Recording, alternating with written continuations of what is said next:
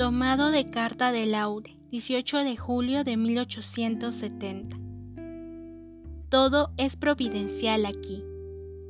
Por cierto, para un creyente no hay gozo más profundo que este que nos ha regalado el Señor.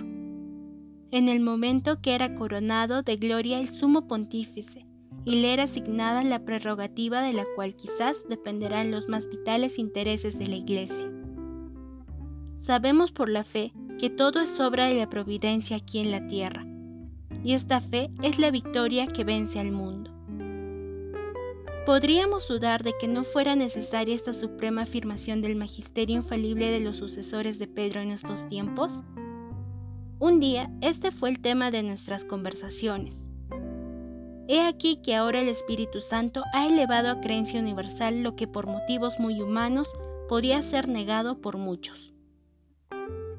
Entonces el deseo del corazón estaba en armonía con una necesidad del espíritu.